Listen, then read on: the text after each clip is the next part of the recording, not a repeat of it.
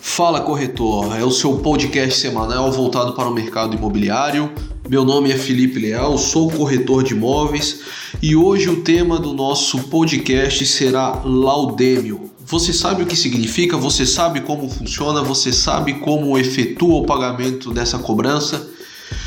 Nos acompanhe que hoje explicaremos um pouquinho mais sobre esse custo para quem compra imóveis.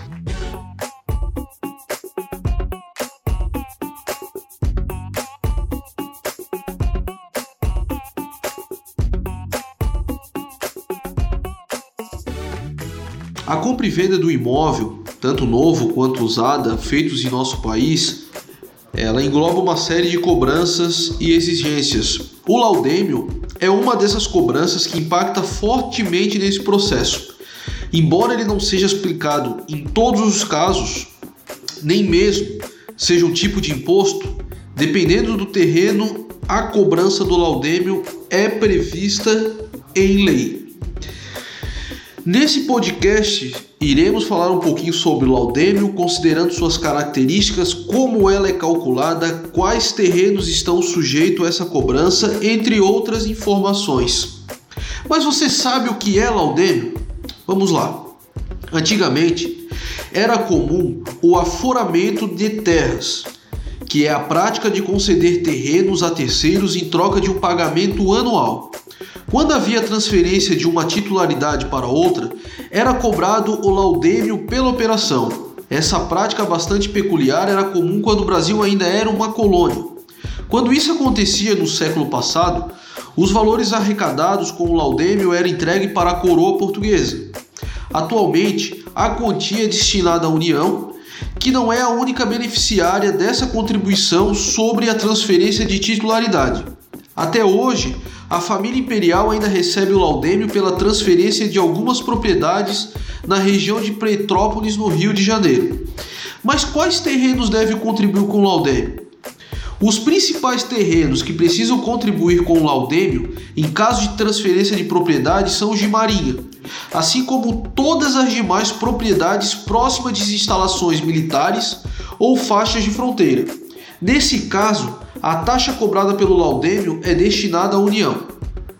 Para que o terreno seja considerado da Marinha, ele precisa estar localizado em um litoral do país, sendo que sua profundidade deve ser de até 33 metros, considerando a linha do mar como um ponto de partida até o interior do continente ou ilha, como ponto final. Sendo assim, imóveis localizados em cidades como Vitória e Espírito Santo e Fortaleza e Ceará ou aqui Florianópolis e Santa Catarina estão sujeitos ao pagamento do laudêmio. Na cidade de São José dos Campos, em São Paulo, imóveis localizados na região sul da cidade também devem contribuir com a taxa durante a transferência da propriedade. Para ter certeza que a propriedade que você deseja comprar precisa contribuir com o laudêmio, consulte o SPU, Secretaria de Patrimônio da União, e verifique se o imóvel está dentro da área de marinha. Lembrando que essa área tem como característica a influência das marés, por isso ela está sempre próximo ao mar, lago ou rios. Mas como é que é calculado o laudêmio?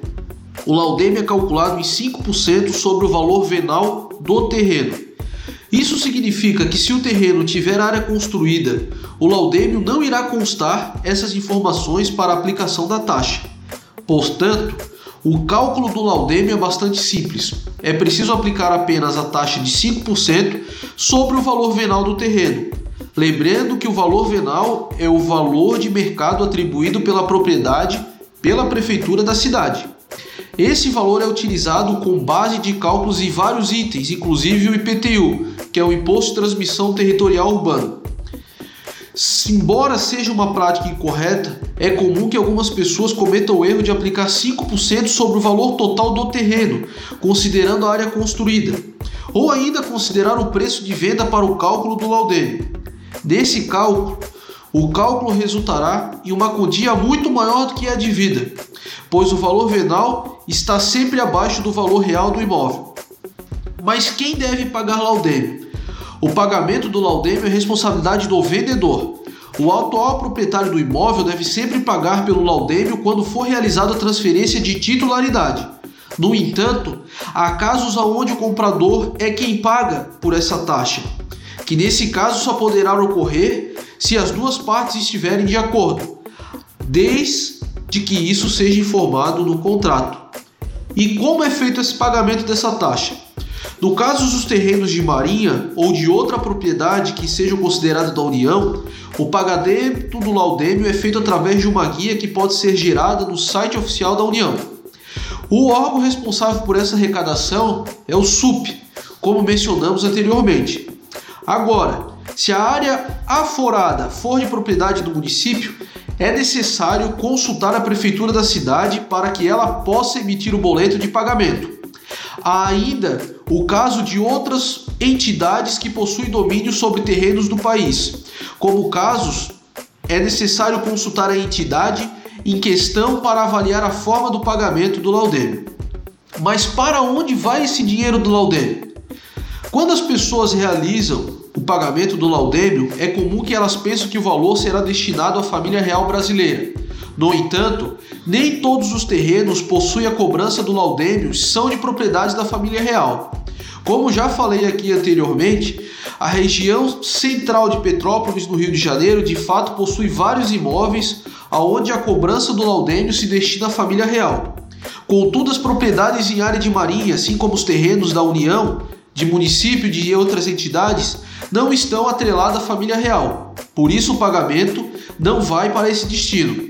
No caso de terreno de marinha, todo o valor arrecadado com a taxa é destinado aos cofres da União.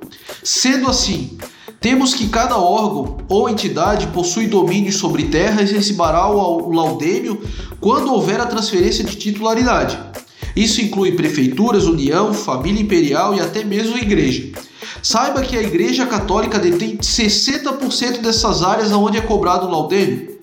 Para você ter uma ideia, a União detém apenas 30% dessas áreas. Já os 10% restantes são de propriedade da família imperial. Agora, a finalidade dessa arrecadação varia conforme cada órgão da entidade. Em muitos casos, os valores são coletados e desfrutados pelos proprietários da terra em questão. Como há casos e casos, é necessário consultar diretamente com o órgão ou a entidade de finalidade do dinheiro arrecadado.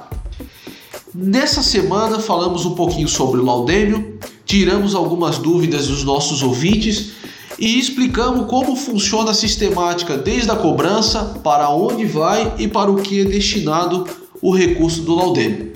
É isso, um forte abraço. Estamos em todas as maiores plataformas de divulgação de podcast e na próxima semana novamente estamos juntos. Forte abraço.